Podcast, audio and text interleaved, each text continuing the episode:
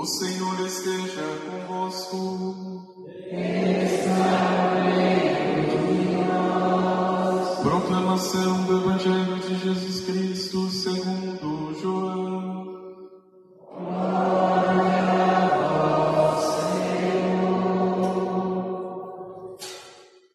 No princípio era a palavra, e a palavra estava com Deus, e a palavra era Deus.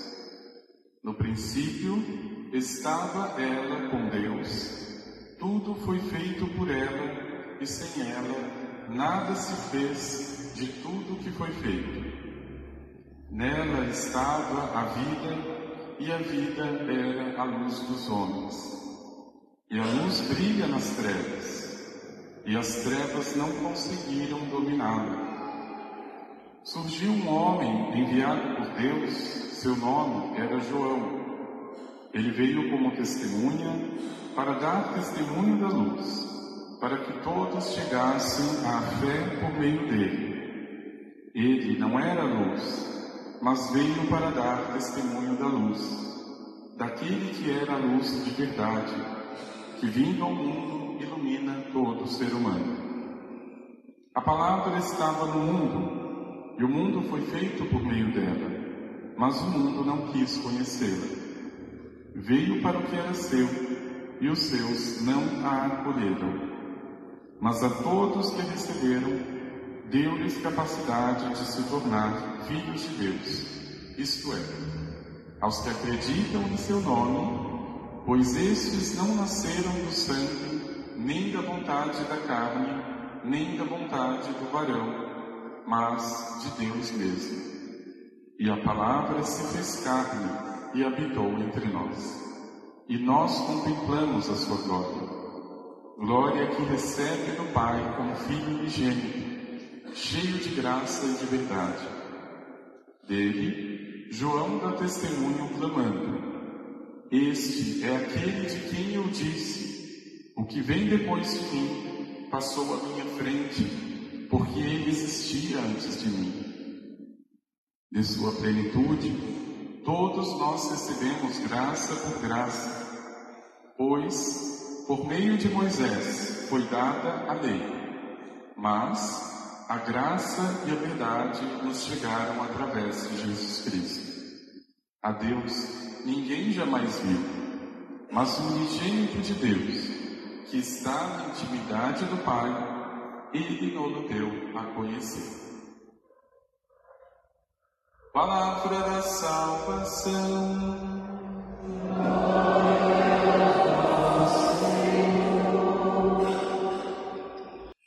E a palavra se fez carne e habitou entre nós.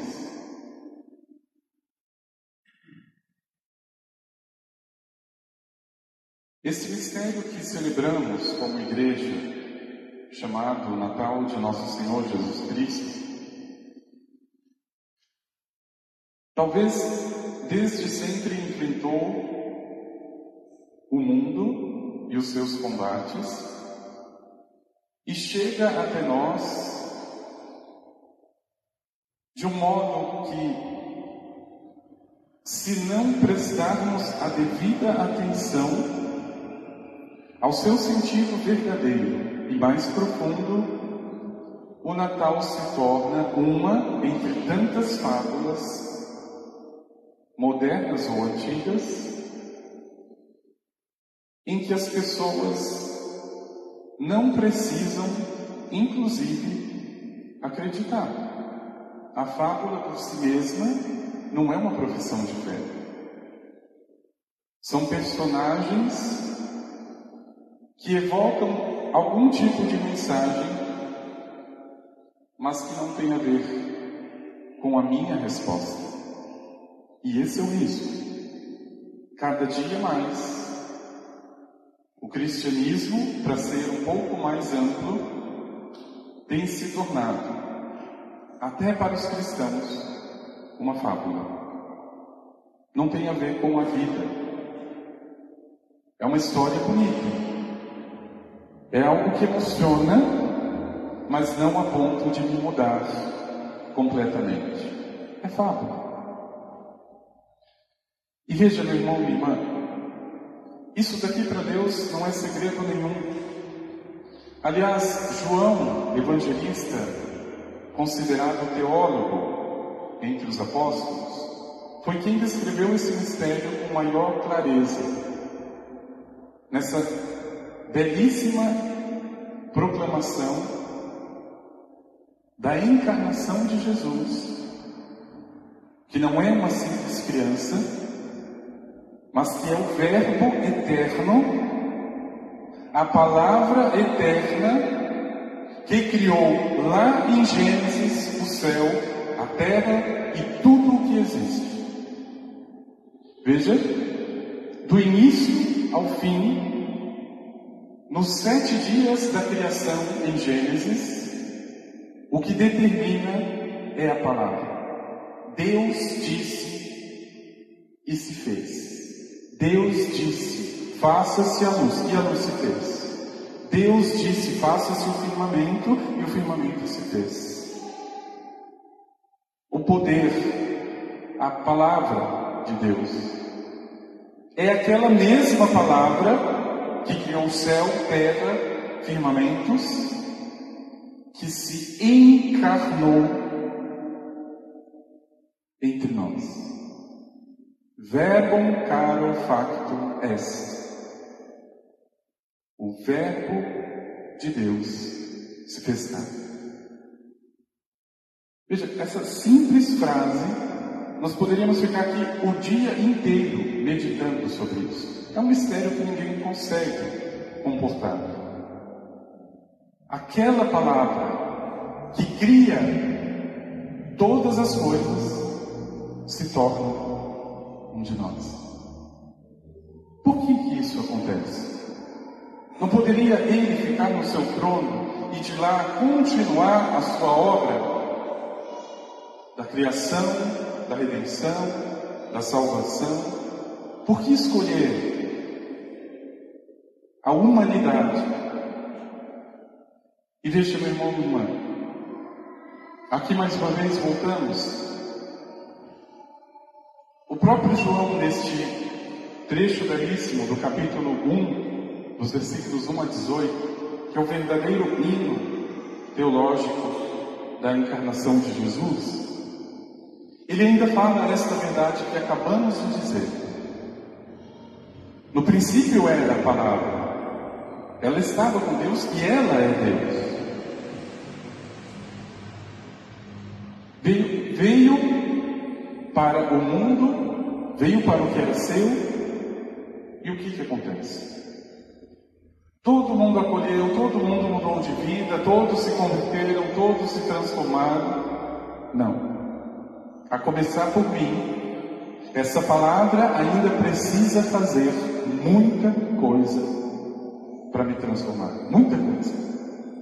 E por isso que o Natal só pode fazer um sentido concreto quando esse menino que nasce, para mim, é o Verbo, é a palavra.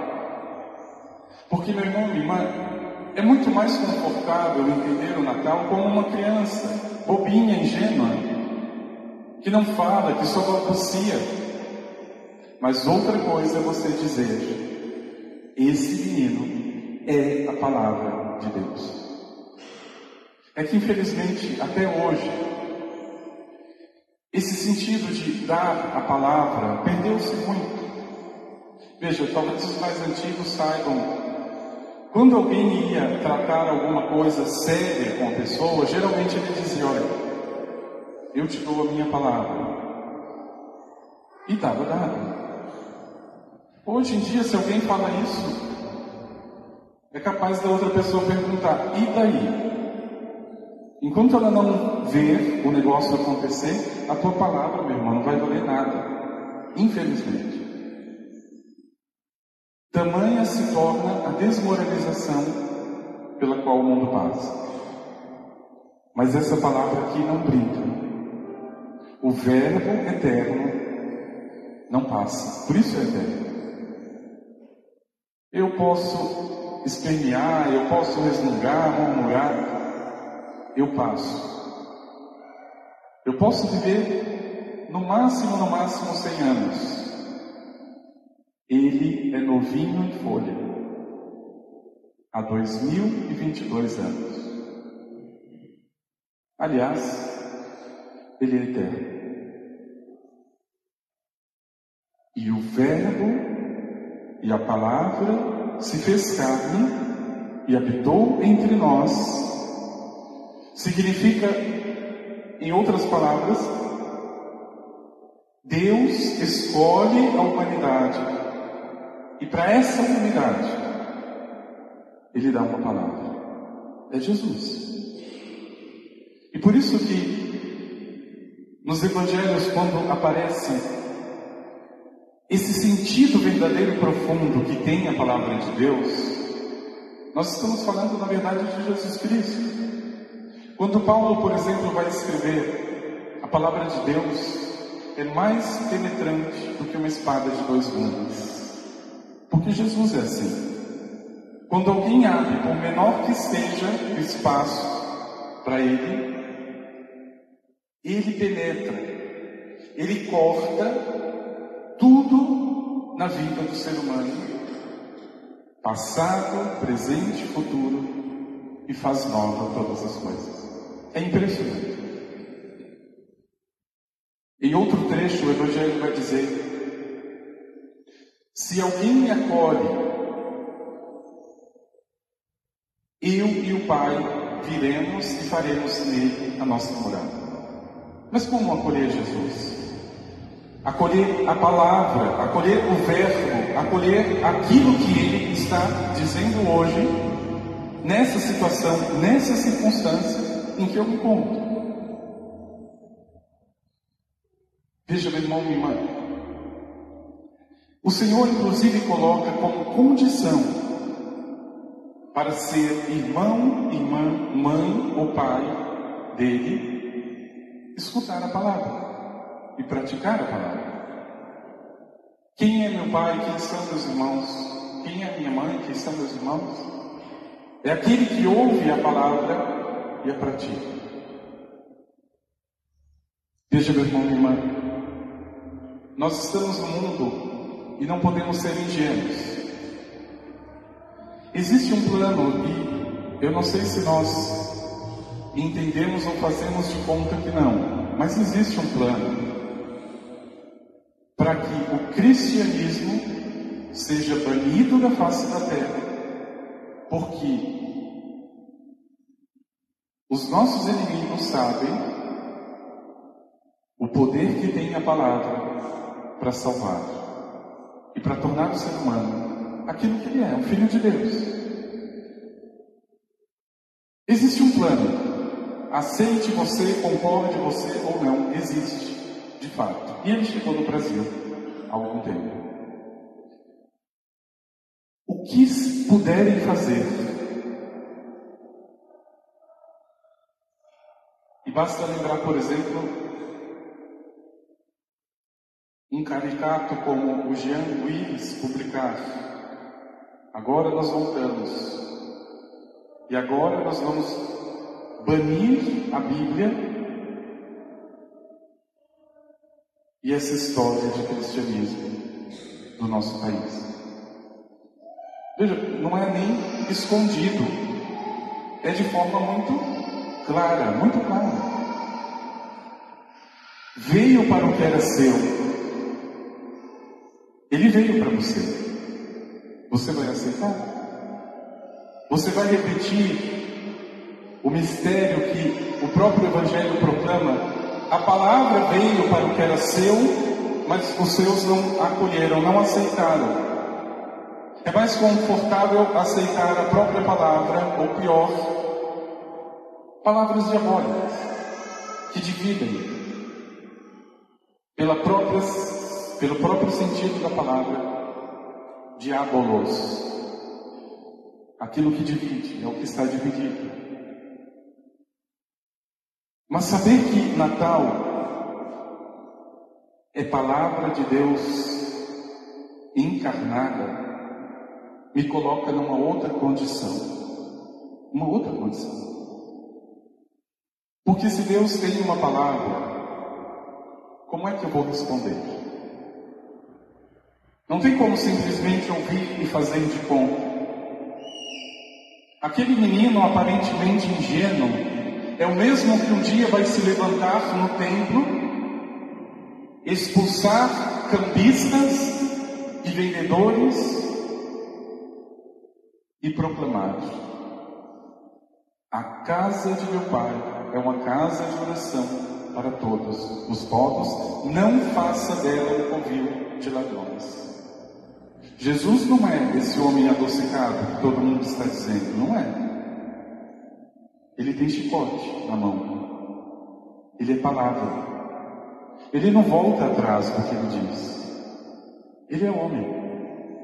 No sentido mais santo e pleno da palavra, Jesus é homem. E veja, meu irmão e irmã, é graças a essa firmeza de Deus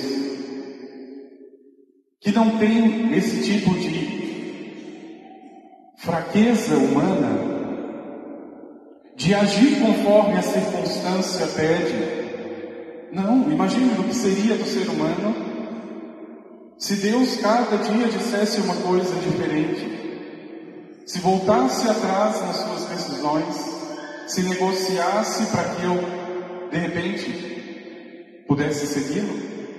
Ele não negocia com o ser humano. Ele propõe para o ser humano.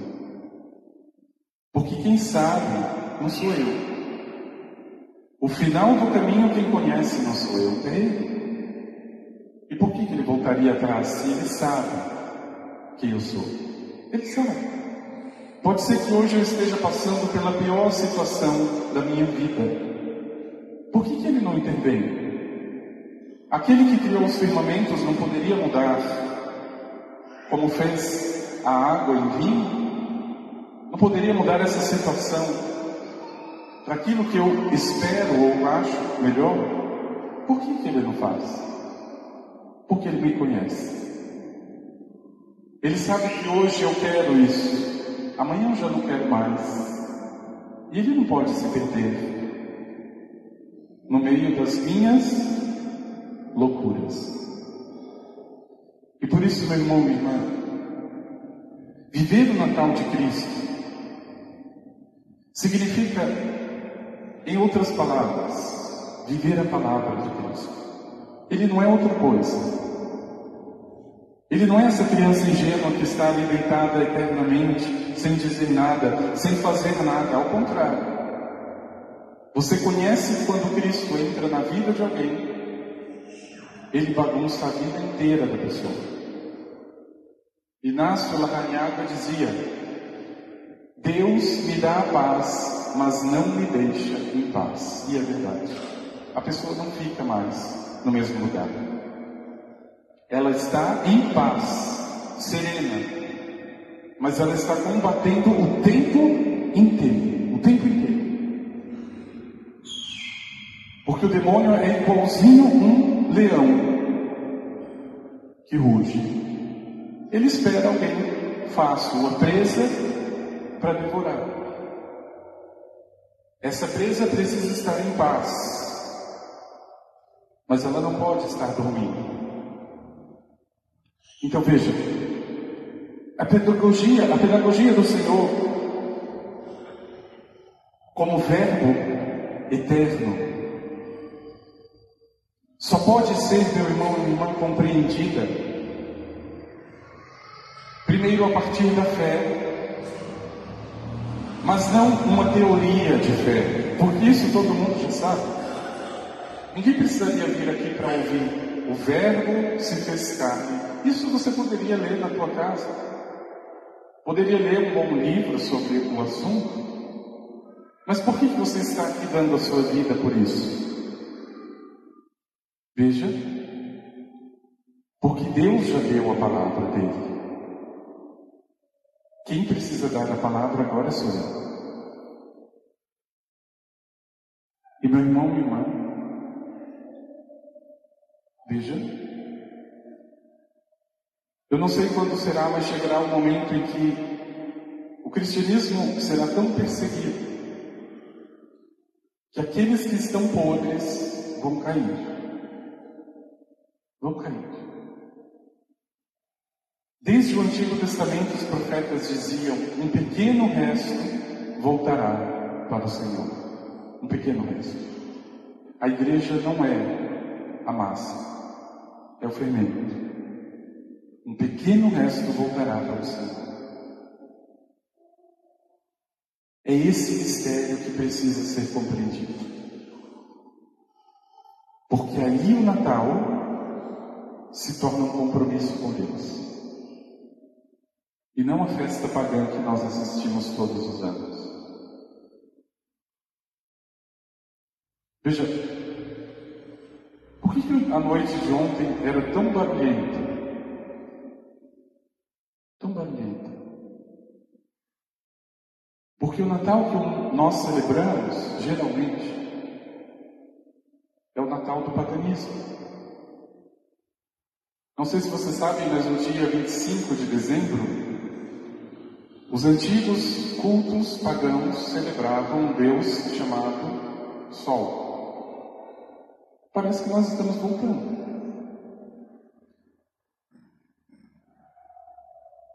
Na época que eu participava do coral, nós cantamos Stille Nacht, Heilige Nacht. Noite silenciosa, noite santa. Em português traduziu noite feliz, mas não tem nada a ver com noite. Aliás, tem e não tem. Stille Nacht, noite silenciosa, noite santa.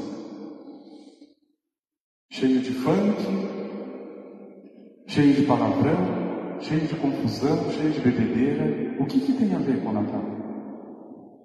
Com Stille Nacht, com a noite silenciosa, com a noite santa. Não tem nada. E por aqui eu vejo onde se trava o combate ao cristianismo. Há muito tempo. Nós é que estamos dormindo, mas há muito tempo se trava o combate contra a nossa fé. Veio para o que era seu, os seus não quiseram. E mesmo assim, aqueles que não aceitaram já não existem. Ele permanece. Essa é a graça de Deus. Hoje nós estamos aqui, irmãos, Daqui 100 anos eu não sei quem vai estar sentado nesses lugares. Eu não sei quem vai estar aqui proclamando a palavra de Deus, mas eu tenho certeza que alguém estará. Serão muito poucos, mas estarão. Porque para aqueles que acolheram, Ele deu a capacidade de se tornar filhos de Deus. E não são muitos. Peça no teu coração ao Senhor, essa graça grandiosa e diria essa graça urgente para os nossos dias,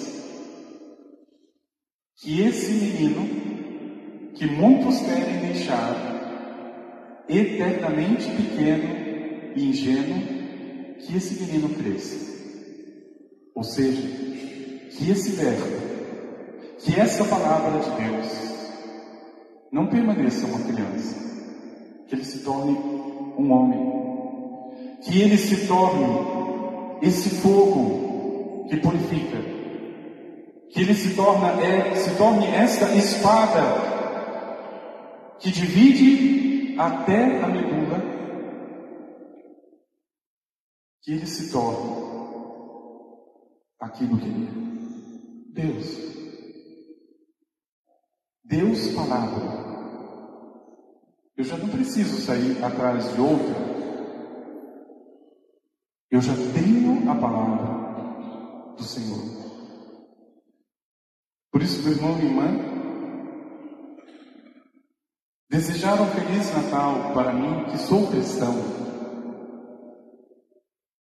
não é sair abraçando o povo com esses desejos emocionais, que tem gente que parece que só fica bom e generoso no Natal. Parece que é um, um espírito de generosidade, ama todo mundo, gosta de todo mundo, abraça todo mundo. Isso é tudo falsidade. O ano inteiro desce o chicote. Isso não é de Deus. Parece que todo mundo fica bom de repente, tudo. Veja, desejar o Feliz Natal só é possível quando Cristo já está no coração. E geralmente essa pessoa é uma pessoa que está em combate. Em combate. Porque, como eu falei, não tem como nascer uma criança na minha casa e permanecer a mesma coisa. Muda tudo. Muda a rotina, muda o horário, muda tudo. Imagine depois crescer essa criança. Dá trabalho. Mas, meu irmão, minha irmã, muito mais. Saber que não sou eu que cuido dessa criança, é ela que cuida de mim. Aquele que é eterno e permanece, é Ele que está no meio de nós. É a palavra, é o Verbo que se fez carne. Por isso que no teu coração, todas as vezes que você ouvir a proclamação da palavra, todas as vezes que você ler a palavra de Deus, não leia de qualquer jeito, não escute de qualquer jeito. Naquele momento você deveria confirmar no teu coração: é Deus, é o Verbo é a palavra de Deus. Ela não volta para o céu sem antes ter dado o fruto que ele quis ao enviar. Não volta. Assim é a palavra de Deus. Que ela não volte para o céu sem ter dado o fruto que Deus quis ao enviar. Vamos pedir ao Senhor.